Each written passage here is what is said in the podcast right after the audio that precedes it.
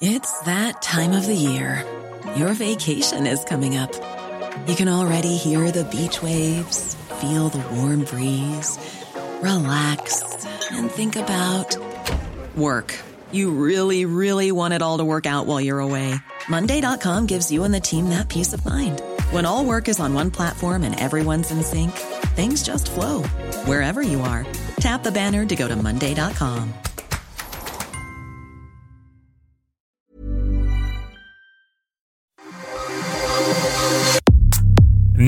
más por convivir. Política, cultura y ocio con Juan Ignacio Zavala y Julio Patán. Iniciamos.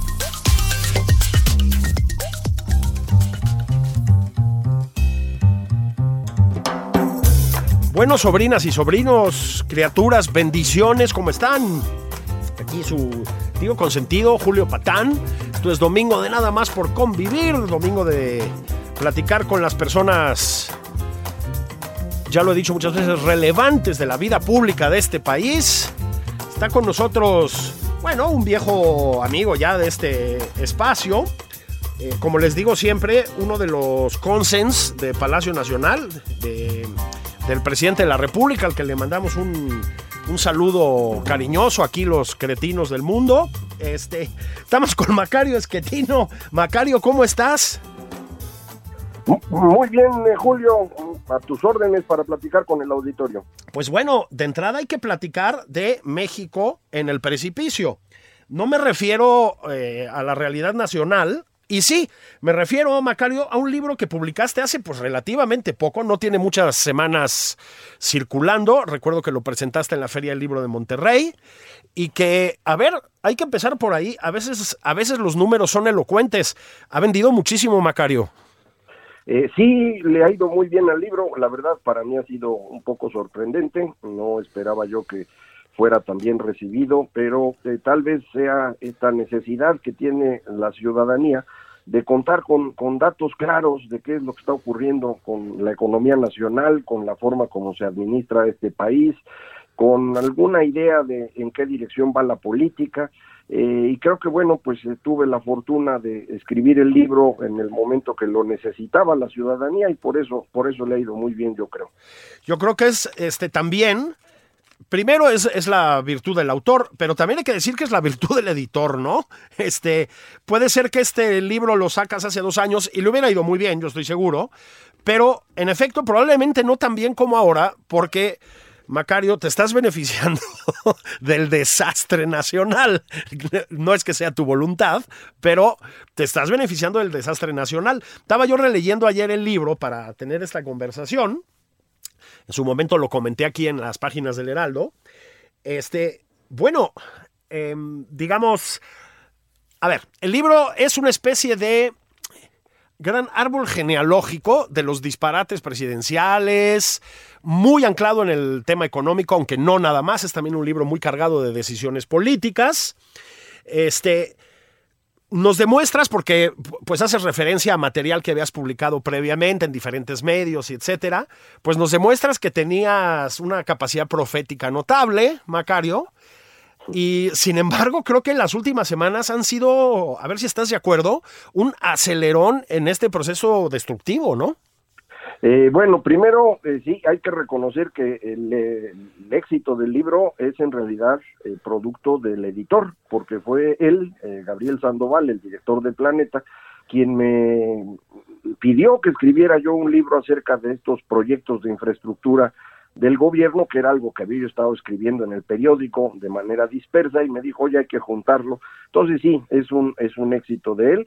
Eh, creo que efectivamente las últimas semanas eh, se han eh, visto pues más aceleradas, digámoslo, en buena medida porque me parece que el señor presidente está viendo cómo se le escapa la posibilidad de mantenerse en el poder a través de alguna persona. Él estaba absolutamente convencido que iba a ganar la elección intermedia y se iba a reelegir, eso se le fue. Eh, luego estaba convencido de que podía tener un candidato que controlara para que fuera un presidente títere al estilo del maximato, yo incluso lo llamé el minimato en algún artículo, sí, sí, sí. Eh, pero pues eh, la señora Claudia, que es el candidato al que me refiero, no, no, no está teniendo éxito, tuvo que inventar a otro candidato que es Adán Augusto López, al que no podría controlar tan fácil, pero que tampoco parece tener posibilidad de ganar. Y, el presidente ya se decidió a que necesita robarse la elección, está intentando destruir al Instituto Nacional Electoral, eh, ha recibido una respuesta abrumadora de la ciudadanía, eh, y, bueno, pues esto es lo que me parece que lo tiene ya por completo fuera de sus cabales. Sí, está muy enojado. Yo entré al programa saludando a los cretinos este, del país. Es que los cretinos somos todos los que no... Déjate ya que tengamos una voluntad crítica los que no nos cuadramos ciegamente a las decisiones del líder. Esto incluye, Macario, ahorita vamos a tener que volver al tema del INE y etcétera, pues insisto, hoy es día de marcha en, en defensa del Instituto Nacional Electoral. Por eso decidimos grabar este eh, programa, Macario y yo, porque toca marchar, pero ahorita volvemos allá. Tú lo que haces también, Macario, es explicarnos muy minuciosamente, con mucha claridad, cada uno de los grandes disparates que llamamos elefantes blancos. ¿no? A ver si nos detenemos tantito en los dos o tres más, eh, eh, digamos, significativos, porque tiene bastantes el, el, presidente, ¿no? Yo empezaría por este, Macario, dos bocas, ya se les volvió a inundar. No, no, no hay manera. Eh, eh, se, decidió construir esta refinería. Eh, primero es una mala decisión porque ya nadie hace refinerías en el mundo. Hace muchos años que nadie hace una nueva. Se amplían algunas, se, se, actualizan o modernizan, pero nuevas no, no había ninguna desde hace 50 años. Es la primera en el mundo y la fueron a hacer en un lugar en donde no es adecuado eh, probablemente pensaban que como está cerca del mar, pues tendrían puerto para mover la producción. El puerto no lo han construido, no hay vías de ferrocarril todavía, no tienen accesos para que llegue ni el insumo, que es el petróleo crudo, ni que puedan salir los productos. Pero esa, esa obra, de hecho, no, no está terminada y muy probablemente no se alcance a terminar ya en este sexenio. Eh, cuando se termine, se hagan las pruebas y empiece a producir, eh, veremos que la inversión pues fue pérdida completa. La refinería puede tener alguna utilidad paulatinamente, pero no va a compensar los costos inmensos que tuvo. Es efectivamente un elefante blanco que va a estar costando en el orden de 500 mil millones de pesos. Eh, conviene recordarlo porque pues los seguidores del, señor presidente insisten en que el INE gasta mucho, porque gasta por ahí de 20 mil millones. Bueno, pues esta refinería cuesta el equivalente a 25 años del Instituto Nacional Electoral y no va a servir para nada. Y el Instituto Nacional Electoral sin duda ha sido muy útil al país. Bueno, y es que además echa cifras, Macario, en el, en el libro, cifras que además se parecen bastante. A propósito, en, eh, después del libro nos hemos ido, hemos ido confirmando que la gran promotora de Dos Bocas, que es Rocío Nale, ha estado distribuyendo este, contratos entre empresas de gente muy cercana a su familia, pero ya no entremos en ese detalle. Oye, el tren Maya, Macario, otra la nota. Sí, eso va a costar incluso más probablemente de, lo que está costando Dos Bocas. Ahí en el libro mi estimación era que llegaríamos por ahí de 500 mil millones de pesos también, pero parece que les puede costar todavía más que eso y tampoco parece que lo puedan terminar. Eh, los tramos que estarían más fáciles de construir entre eh, Campeche y Mérida, que ya existía un tren, entre Mérida y Cancún, que lo hacen junto a la carretera, eh, son tramos en los que pues hay cachitos donde ya hay vía, pero son cachos chiquitos. Les está faltando todavía una parte significativa, incluso de desbrozar el terreno para poder hacer el, el aplanado. No, no, no creo yo que terminen. Y el tramo más complejo, eh, porque es el que es una amenaza para el suelo, el agua, el, ambiente en, Yucatán, eh, va pues de Cancún hacia Tulum y luego de Tulum hacia Campeche a través de reservas ecológicas. De, es una muy mala idea ese, ese tren, no creo yo tampoco que tenga utilidad y sí, nos va a costar mucho dinero. ¿eh? Pero mucho dinero, un poco más o bastante más que el tercero de los elefantes blancos, que es el AIFA, ¿no, Macario? Ahí sí, no, no es el más caro, pero en algunos sentidos es el más disparatado, ¿no? Eh, pues el más costoso en términos de desarrollo nacional, porque la construcción de ese aeropuerto resulta de haber cancelado un aeropuerto que sí iba a ser eh, realmente una ruta de desarrollo. Le permitía a la Ciudad de México, por ejemplo, eh, recuperar el terreno en donde está el actual aeropuerto, y es un terreno grande donde se podía hacer un desarrollo significativo para que el oriente de la ciudad eh, cambiara de, lo que ha sido hasta la fecha. Eh, eso ya no se pudo hacer, ya no tuvimos un hub para eh, controlar los vuelos de América Latina. El aeropuerto que se hizo, el Felipe Ángeles, pues ya estaba hecha la pista, le arreglaron tantito, le hicieron una terminal, pues no está fea, según he visto en fotos, yo no he, tenido oportunidad de visitar, pero pues es más del corte de una central camionera de una ciudad mediana y así es como está funcionando. Eh, todo un año de, la de, este aeropuerto eh, representa más o menos tres días de operación de la, del aeropuerto actual. Así que su aportación al flujo de transporte de, de, pasajeros y de carga a la Ciudad de México, pues es prácticamente nulo. Entonces, cancelamos el aeropuerto y eso costó 330 mil millones de pesos, construimos el nuevo que costó 120 mil y todavía faltan probablemente 30 mil millones más para terminar los accesos porque no hay vías de comunicación para llegar ahí. En suma, otros 500 mil millones. Cada ocurrencia presidencial está en el orden de 500 mil millones de pesos. Sí, que no, que no es, que no es poco decir. A esto hay que sumar, y tú también te detienes mucho en el tema, Macario, pues los que no podemos llamar elefantes blancos porque desaparecen, me voy a poner poético, dirían en Blade Runner como lágrimas en la lluvia, que son los llamados programas sociales. Es un repartidero de lana, Macario, que ¿a dónde va? Bueno, pues van a los votos, esa es la idea. Esos son programas clientelares por completo. De todos esos programas, eh, me parece que el único realmente útil para el presidente en términos de votos es eh, el, dinero que va a los viejitos, ahora se llama pensión no contributiva. Sí. Es este programa que él inventó eh, desde que gobernó la Ciudad de México, eh, incluso se lo propuso al ingeniero Cárdenas cuando él era jefe de gobierno, lo narro ahí en el libro, yo estuve presente en esa reunión y yo me opuse a la idea de este programa por una razón muy simple, el dinero no sale en los árboles si se lo va uno a dar a los viejitos, se lo tiene uno que quitar a alguien más. En el caso de la ciudad, era quitárselo al mantenimiento. Eh, creo que la realidad está mostrando que tenía yo razón. Hoy se les está desbaratando el metro, eh, la, la infraestructura de la Ciudad de México es deplorable. No creo que exista una capital en un estado que tenga una eh, situación tan grave en materia de infraestructura como la que tiene la, Ciudad de México, la capital del país, y es producto de eso. Ahora estamos eh, dejando de vacunar niños, estamos dejando de tener medicinas para poderle dar a los viejitos dinero. Entonces, aunque se oiga bonito que hay que darle dinero a los viejitos, a mí me parece inmoral eh, quitarle futuro a los niños a cambio de comprar el voto de un anciano. Eh, esto me parece una cosa que no debería ocurrir, es criminal, pero eso es lo que hace el señor presidente porque él lo único que le importa es el poder.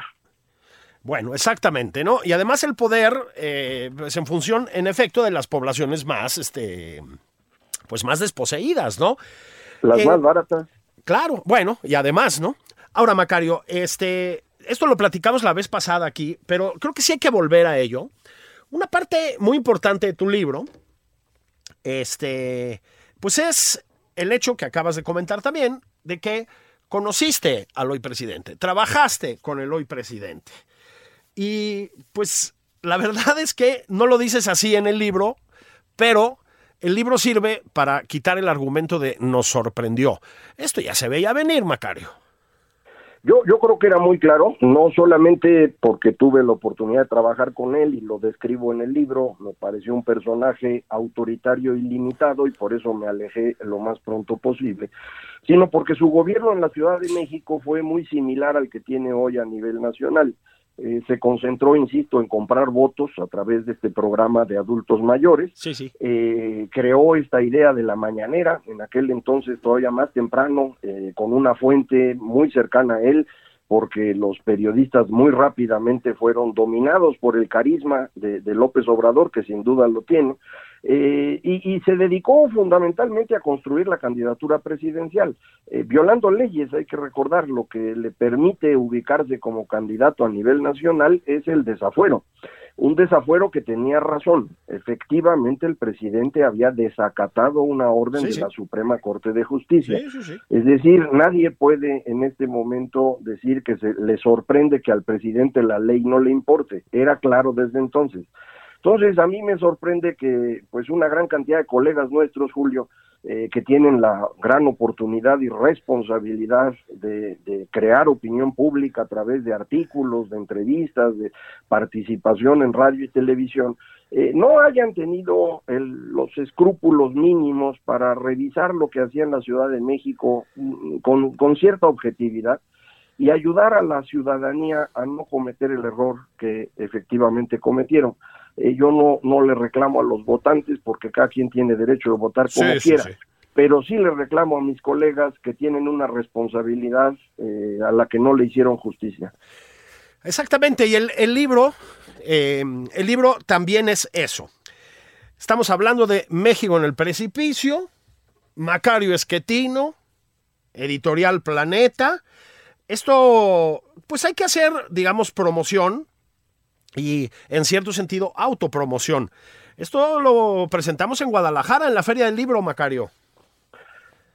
Así es, eh, yo, creo que eh, va a ser eh, un buen momento para pues eh, cualquier persona que quiera tener un poco más de información o actualización de lo que se dice en el libro, pues va a ser la oportunidad de, de hacerlo ahí en vivo. Eh, insisto, le ha ido muy bien a, a este a este libro porque creo que muchas personas querían tener información concreta eh, y bueno, pues ahí vamos a tener oportunidad de comentarlo en vivo y a todo color. Exactamente, Van- vamos a estar en Guadalajara. Recuérdanos, Macario, es el... El sábado 3 de diciembre, en- Exactamente. en- en- la verdad es que no me acuerdo en qué lugar exactamente de la, de la feria, pero me imagino que será fácil encontrarlo, creo que 6 de la tarde, eso sí me acuerdo. Así es, a las 6 de la tarde vamos a estar ahí, Macario y yo, presentando México en el precipicio. Mira, antes de que vayamos con el INE y todo lo demás, Macario, sí quiero hacer una breve referencia porque tú también entiendes de esto. a otro libro, este año no he ido muy bien con los libros al presidente. Ha habido un par que le han dado, pues la verdad, muy duro. Y el otro es El Rey del Cash, Macario. Eh, te lo pregunto en este sentido. A ver, desde tu óptica, desde tu experiencia cerca del hoy presidente López Obrador, ¿es verosímil o no es verosímil el rey del cash? Eh, yo creo que es perfectamente verosímil, eh, de hecho hay muchísima información eh, que puede confirmar lo que se dice en ese libro, porque pues tenemos incluso videos de los funcionarios cercanos a López Obrador en Morena saqueando este fideicomiso que había hecho para apoyar a la gente, eh, se suponía, del terremoto. Eh, tenemos eh, los videos de los hermanos del presidente recibiendo los sobres de color manila. Eh, tenemos testimonios de personas que incluso aparecen en el libro que, que eran parte del PRD Ajá. cuando él fue candidato en 2006 acerca de pues cómo eh, exigía los recursos.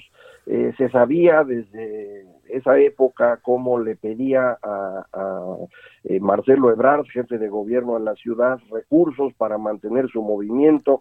Eh, recientemente quien fue el, en ese entonces, bueno, el alcalde de Coyoacán, eh, Raúl Flores, Ajá. diciendo, pues a mí me pidió que mantuviera tres funcionarios del gobierno legítimo, uno de ellos Claudia Sheinbaum. Entonces hay mucha información que confirma. Eh, yo no, no tengo duda, a lo mejor en los detalles puede haber diferencias, pero en lo general eh, creo que es un libro verosímil, sin duda. Yo también lo creo, eh, ha hecho muchísimo ruido. Ah, También tengo que decir que el presidente, que ya en alguna ocasión ha cargado contra Macario también ahí desde Palacio Nacional, luego ayuda a hacerle promoción a este tipo de, pues este tipo de testimonios, ¿no? Como Macario, y ahorita en la segunda parte, si te parece, nos detenemos ya en esto, como se ha dedicado a hacerle promoción a la marcha de hoy, domingo. Yo no sé si es que se le traba la mandíbula al presidente o no entiende bien lo que hace. ¿Estás de acuerdo? Y ahorita vamos para allá al detalle. Pues ha sido muy útil, ¿no? Yo creo que sí, yo creo que eh, no, no, no se está pudiendo controlar, está francamente descolocado y lo que está haciendo está redundando en su contra. Y sí, ha sido un gran promotor de la marcha del día de hoy y la verdad te lo agradecemos. Sí, la verdad que sí. Señor presidente, como siempre, desde este espacio que sabemos que escucha usted devotamente, en este caso desde el sureste mexicano, porque no quiere oír protestas en el Zócalo, desde este espacio le decimos, gracias presidente por mover a la población, por llamar a la movilización. Si te parece, Macario, hacemos una pausa veloz. Estuvimos platicando en esta primera parte de México en el precipicio, libro de Macario Esquetino. Vamos a volver porque tenemos que hablar del INE, de la marcha, de las posibilidades, digamos, de la democracia mexicana. Esto es nada más por convivir. Estamos en el Heraldo Radio. Soy Julio Patán no se levanten o bueno, corran a la cocina, abran una caguama, ya es hora, lo que ustedes quieran, y volvemos a platicar con Macario Esquetino.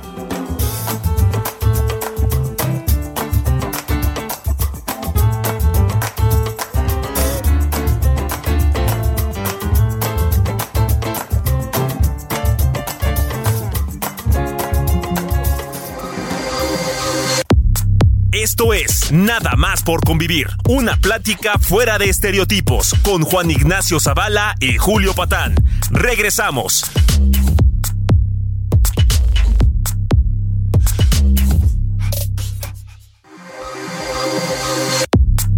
Ya estamos de regreso en Nada más por convivir. Aquí Juan Ignacio Zavala y Julio Patán.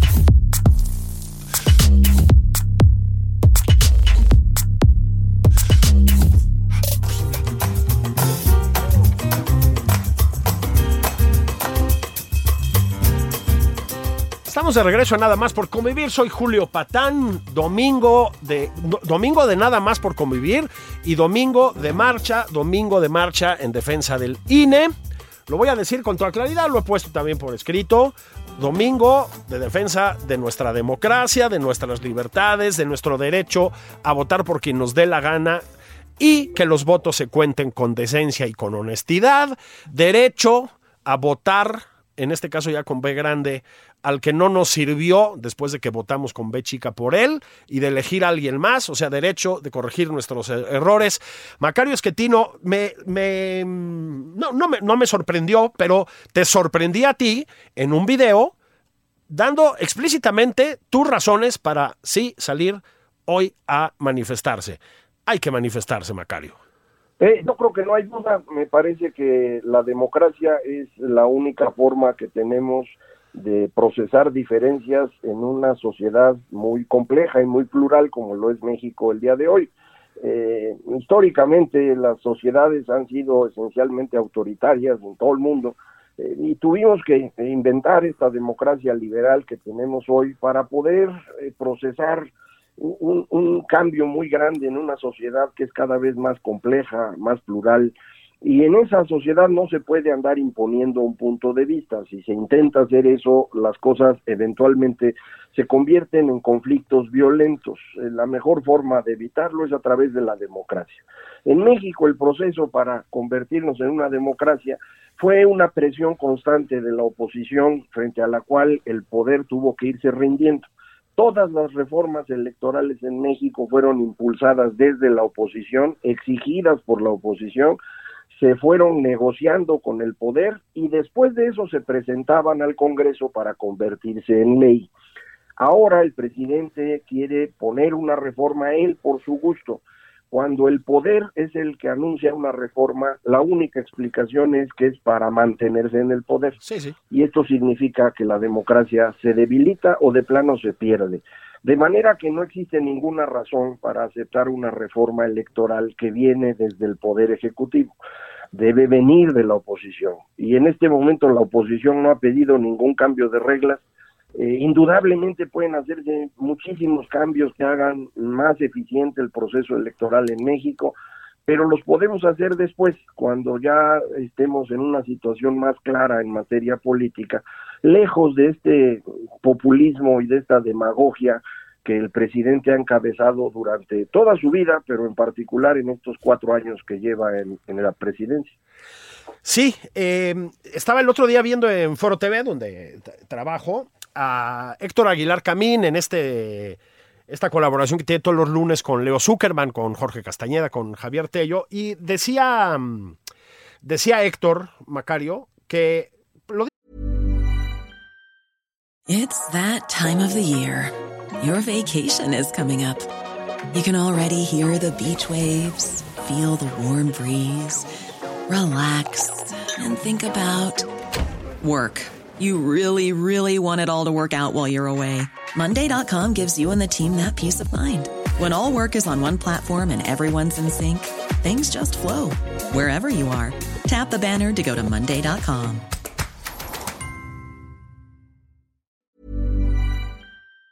Dijo así con todas sus letras, ¿no?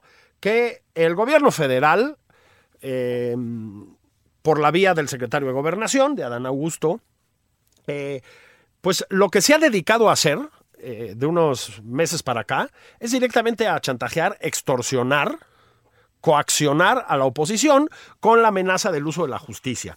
Te lo digo porque eh, hay una preocupación extendida y yo creo que no, no injustificada en que nos la apliquen algunos legisladores de oposición. Es decir, en que otra vez los amenacen con la cárcel, a Alito específicamente, que Alito meta presión en la, entre los legisladores priistas y nos la apliquen. Creo que tú no estás tan preocupado en este sentido, ¿verdad? No, no estoy tan preocupado. Creo que lo que estamos mostrando los ciudadanos hoy debe modificar esta posibilidad a la que tú te refieres y que tiene todo el sentido.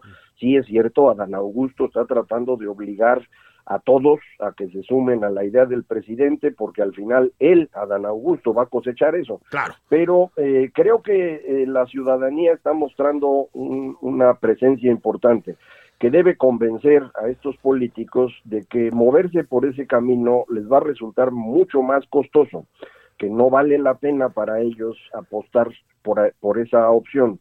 Eh, si la reforma del presidente pudiera avanzar, estos políticos perderían dinero y, un político que pierde dinero no es político. Necesitan el dinero para hacer política. No, no valdría la pena suicidarse. Pero además van a ver, están viendo el día de hoy, eh, me parece una ciudadanía que les exige que se muevan en una dirección eh, más inteligente, que es pospongamos esa discusión. No es que no queramos discutir el INE o la democracia, es que no es el momento adecuado. Eh, vamos a tener dos elecciones estatales en el próximo 2023 en Estado de México y Coahuila. Eh, si se logra eh, que Morena no gane en estas dos elecciones, el presidente estará totalmente derrotado. Yo creo que está derrotado desde hoy. su, su, coalición Morena, el PT, incluso con el Partido Verde, a duras penas supera 40 puntos de votación, es decir, que del otro lado hay 60. Entonces él pierde, eh, por eso se quiere robar la elección y eso es lo que tenemos que impedir y me parece que incluso los priistas con cola más larga, como te has referido a Alito, eh, pues tienen que entender que, pueden perder más asociándose con el presidente que asociándose con la ciudadanía. Claro, exactamente. escribí yo el, viernes aquí en, en el Heraldo este, yo te voy a decir, Macario, y a lo mejor compartes esto. Yo siempre soy escepticón con la, digamos, la manifestación como vía de, como vía de protesta, ¿no? Este, siempre tengo mis reparos, digamos. En este caso, he dicho claramente que me parece que es inapelable que sí hay que manifestarse y multitudinariamente. Y creo que una de las razones, yo no creo que el presidente nos vaya a escuchar, ¿eh? O sea, yo no creo que vaya a escuchar a la ciudadanía que se manifiesta. El presidente se va, a ver si estás de acuerdo, al sureste, manda cuatro insultos, que se suman a los doce que ya mandó a lo largo de la semana, y sigue adelante, ¿no? No tiene, no tiene esa capacidad, ¿no? Él se considera el dueño de la calle, pero sí es una presión importante, creo, para los legisladores de oposición, ¿no? Yo, yo creo que esa es la idea. El presidente no va a cambiar de opinión, él nunca ha cambiado de opinión, así que eso no va a ocurrir. En 2004, cuando nos manifestamos en la Ciudad de México contra la violencia que se había desatado en esa época, eh, al día siguiente dijo que será una marcha de pirurris, utilizando esta palabra que entonces estaba de moda para describir a lo que ahora llama fifís. Eh, eso nos va a decir el lunes, ¿no? Eso nos va a decir mañana que, que esta marcha solo era, pues como ya lo dijo, ¿no? De clase media, de racistas, de clasistas, eh, de gente que desprecia a, a, México, porque pues esa es su única forma de reaccionar. Eh, yo creo que él no tiene remedio, ya no hay manera de cambiarlo, no, no esperen eso.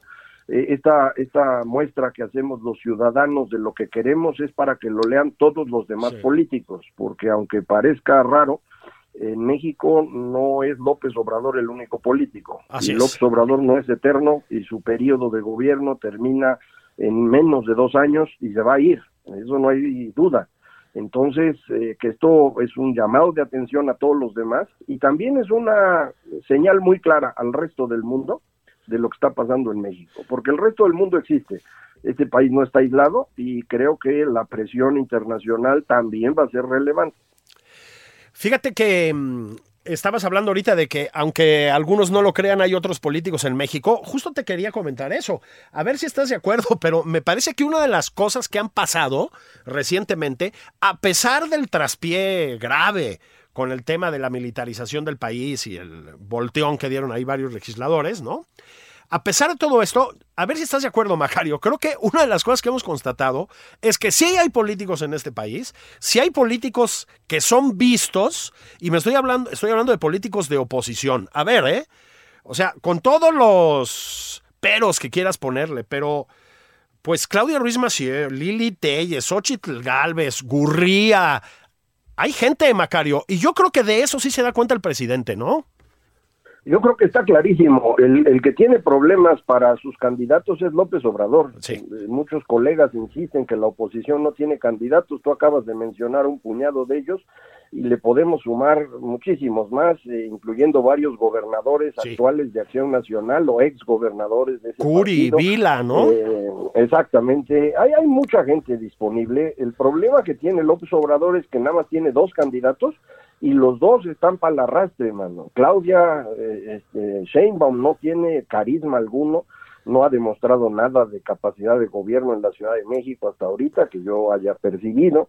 Eh, Adán Augusto López lo mismo. Entonces no no veo eh, eh, cómo podrían competir alguno de ellos dos contra cualquiera de los que acabamos de mencionar. Ignoro quién será el candidato de la oposición, ignoro si la oposición irá unida o no, pero estoy convencido que estos eh, miles de mexicanos que hoy están marchando eh, son los que mueven la decisión. Eh, quien ganó la elección en 2000 no fue Vicente Fox, fue la ciudadanía que uh -huh. decidió que Vicente Fox derrotara al PRI.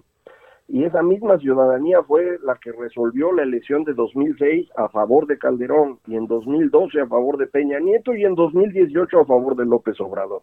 Hay, un, hay una gran cantidad de votantes independientes en México que se van moviendo conforme pues se interpretan lo que ocurre.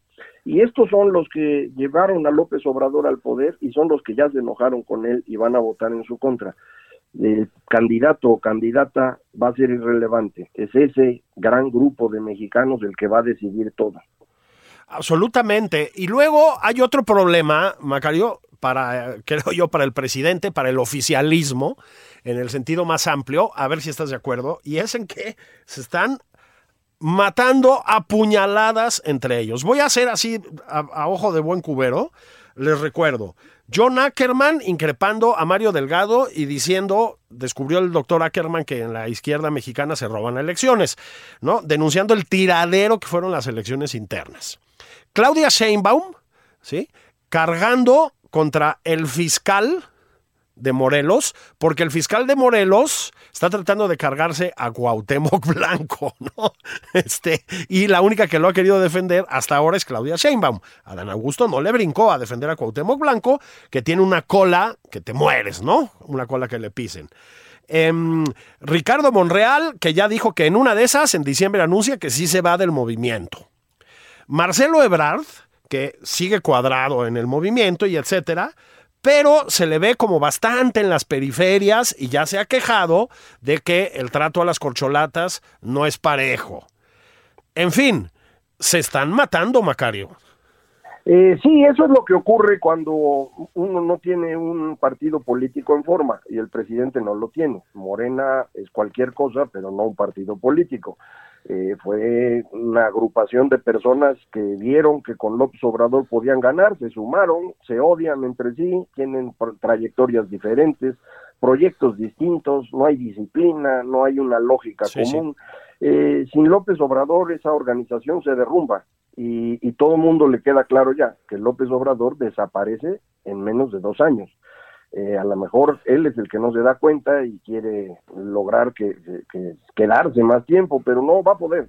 Entonces, eh, pues todo el mundo quiere quedarse con el cachito que pueda. Eh, piensan que si llegan a la presidencia podrán repetir lo que él hizo y mantener a esa coalición extraña unida, pero yo creo que Morena no tiene ningún futuro, se va a destruir en el camino al 24 y si no gana, como creo yo que no va a ganar, eh, prácticamente va a desaparecer eh, alrededor de los siguientes años en grupos distintos, a lo mejor una especie de priismo echeverrista sobrevivirá por un lado, eh, grupúsculos de izquierda por otro, intentos de casicazgo local en algunos estados, eso no tiene ningún futuro.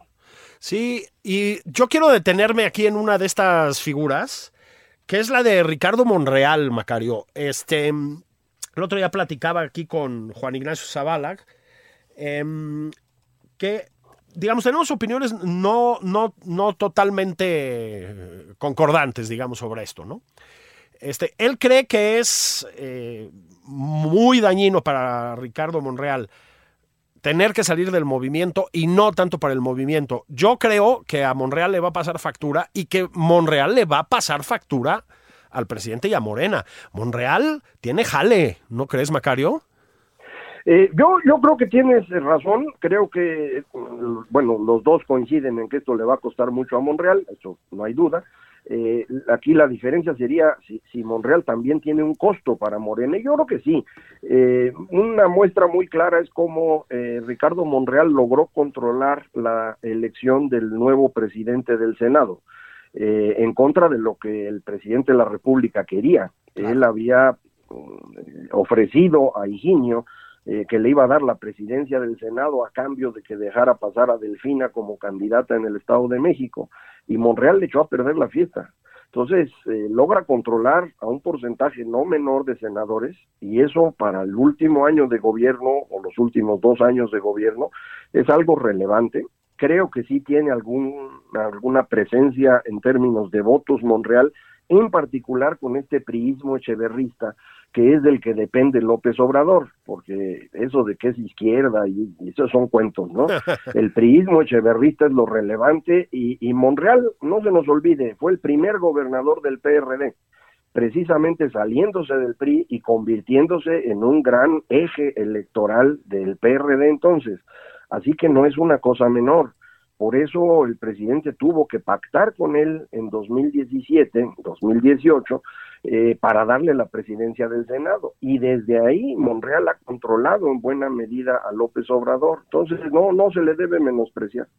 Sí, yo también creo que no. Y bueno, ya lo de esta semana, pues fue muy, muy claro, ¿no? Fue casi un me voy. Yo quería ir también un poquito, Magario, a otra cosa que pasó esta semana que no tiene que ver con el país y sí tiene que ver con el país. Mira, escribió, mm, nada que nos sorprenda, ¿no? El doctor Lorenzo Meyer, un tuit muy tonto, o sea, tengo que decir las cosas como son, muy, muy tonto, hablando de la elección norteamericana, ¿no? Decía que esa, pues ese frenazo al trompismo, que fue la elección intermedia en Estados Unidos el otro día, el martes, eh, era importante, que sería importante, porque un triunfo del trompismo, dijo, yo creo que ya con un cacao mental espectacular, sería una especie de impulso para la derecha mexicana que es a la que está, que es la que está también dijo así, convocando a la marcha de hoy. Bueno, me parece un despropósito todo lo que dice Lorenzo Meyer. Hubo un frenazo al trompismo y yo creo, Macario, que eso no es una buena noticia para el presidente López Obrador. No, exactamente, yo coincido contigo. Es decir, eh, la persona que más respaldo le daba a López Obrador fuera de México era Donald Trump, precisamente. Eh, Andrés Manuel se sentía cercano a él porque son el mismo tipo de personajes, son eh, líderes demagogos, son líderes populistas, son autoritarios, agresivos, les gusta jugar en el margen de la ley la gran diferencia entre los dos es que Trump se dedicó a hacer dinero y López Obrador nada más se dedicó a hacer poder y ahora lo está convirtiendo en dinero con su familia, según todo indica. Así es. Pero son exactamente el mismo tipo de personaje. Eh, y creo que la derrota de Donald Trump en la elección de este martes pasado en Estados Unidos es una excelente noticia a nivel global. Eh, esto le va a permitir al Partido Republicano en ese país eh, recuperar un poco de su espíritu, de su alma, de su capacidad para ser pues un partido político democrático, no una cosa extraña como lo había hecho Donald Trump. Y eso pues nos muestra que se le puede ganar a los autoritarios, a quienes dan golpes de Estado, se les puede ganar en las urnas. Y por eso marchamos hoy, para que haya urnas y para que podamos decidir nosotros a quién elegimos. Nos podemos equivocar, pero podemos volver a votar y eso es lo que queremos que haya. Bueno, y yo iría a otra, otra elección importante que acaba de pasar, que es la de Brasil. Mira, este, es, es que luego es complicado entender a la gente que rodea al presidente y al presidente. Celebraron la elección en Brasil, el triunfo de Lula da Silva, como el de un hermano y un compañero de ruta, ¿no? Yo haría dos observaciones, Macario, a ver si estás de acuerdo. La primera es que Lula, que es un corruptazo, este, que no se nos olvide, y que avaló desde su presidencia en Brasil aberraciones como Venezuela o Cuba, ¿no? Con todo, pues creo que es un demócrata imperfecto, pero es un demócrata, ¿no? Bolsonaro no es un demócrata. Bolsonaro es un hombre con una pulsión golpista, aunque no la no terminó por cuajar, pues. Bolsonaro se parece, pues se parece a nuestro presidente, Macario. Sí, son el mismo tipo, como decíamos en el caso de Trump, son golpistas, no son demócratas. Eh, aprovecharon la democracia para llegar al poder en la idea que desde ahí lo iban a controlar. Eh, Trump no pudo e intentó su golpe de Estado. Bolsonaro no pudo y no le dio tiempo de intentar el golpe de Estado y Andrés Manuel lo está intentando desde hoy, por eso quiere destruir al Instituto Nacional Electoral. Eh, pero no, no es que eh, eh, Lula y el presidente sean del mismo equipo. Esto es un cuento que nos ponen para que con ello se pueda mantener esta idea de la izquierda y demás, que por alguna razón tiene muy buena prensa. a mí me parece que izquierda y derecha son igual de malas cuando se convierten en opciones extremas, y es el caso de, lo que vemos en muchas partes del mundo en estos días. Eh, pero López Obrador no es ni de izquierda ni de derecha, López Obrador nada más quiere el poder, es un megalómano, es un enfermo. Exactamente, es un, eh, sí, es la, es la voracidad por conservar e incrementar el poder, de ahí también yo creo sus coqueteos ya totalmente fallidos con, con el ejército. Tal vez una, una, carta que ha sabido jugar el presidente Macario, y con esto volvemos un poco a tu libro y también al rey del cash, ha sabido jugar la carta, hay que reconocérselo, de que es incorruptible, ¿no? De que es ajeno a todo interés material. Creo que esa es otra de las cosas que, a partir de lo que dices tú, a partir del rey del cash, a partir de las filtraciones de las Guacamaya Leaks, pues como se les conoce, creo que también ya se está resquebrajando esa imagen, ¿no? Bueno, las encuestas, eso dicen, las encuestas paulatinamente le han ido quitando eh, esta, esta creencia en, en, la honestidad del presidente y sobre todo en su capacidad de enfrentar la corrupción. Eh, ya la gran mayoría de los mexicanos cree que la corrupción hoy está peor que en sexenios previos eh, y muchos también ya creen que el presidente personalmente no es tan honesto como dice. Eh, creo que es muy evidente, ¿no? Es decir, eh, no vivía así antes, eh, sus hijos no tenían la posibilidad de construir las fortunas que han estado construyendo. creo que realmente no es una persona honesta, es un megalómano, es decir, a él le interesa el poder, y el dinero para él no es tan relevante, pero para su familia sí lo es, porque la familia no tiene esta vocación de poder que él tiene, que, en realidad es, es anormal, por eso digo que está enfermo, es, es algo que está más allá de lo, de lo que uno puede esperar en un ser humano normal. Eh, los demás que están cerca de él sí necesitan pues garantizar su patrimonio y creo que en eso están. Entonces, pues me parece que esta idea de que son honestos pues, está bien difícil de defender. Voy a terminar, nos queda minuto 45, Macario, con un eh, reconocimiento personal que probablemente tú compartas, pero no lo sé, eh, te, lo, te lo pregunto. Mira, em, la figura mm, que se eligió, digamos, como eh, representante de la marcha de hoy es José Waldenberg. Creo que es inapelable la decisión, ¿no?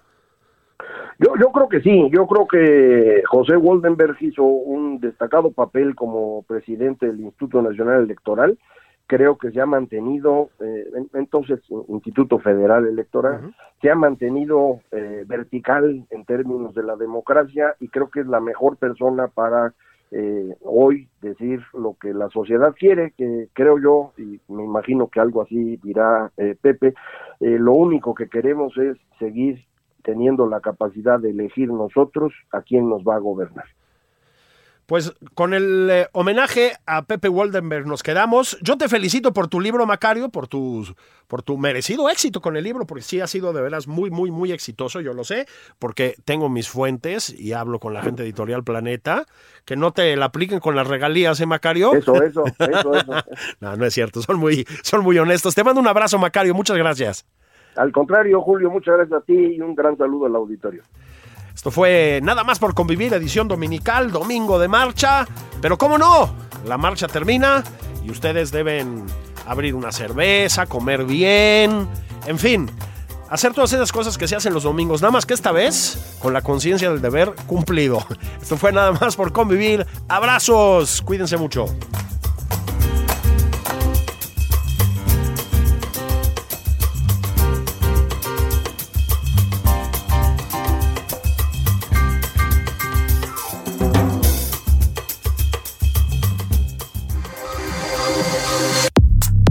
Esto fue Nada más por convivir, el espacio con política, cultura y ocio, con Juan Ignacio Zavala y Julio Patán.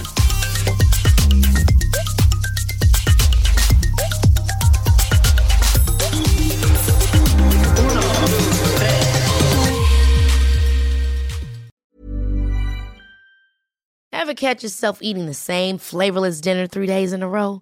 Dreaming of something better? Well, HelloFresh is your guilt-free dream come true, baby. It's me, Kiki Palmer. Let's wake up those taste buds with hot, juicy pecan-crusted chicken or garlic butter shrimp scampi. Mm. Hello Fresh. Stop dreaming of all the delicious possibilities and dig in at HelloFresh.com. Let's get this dinner party started.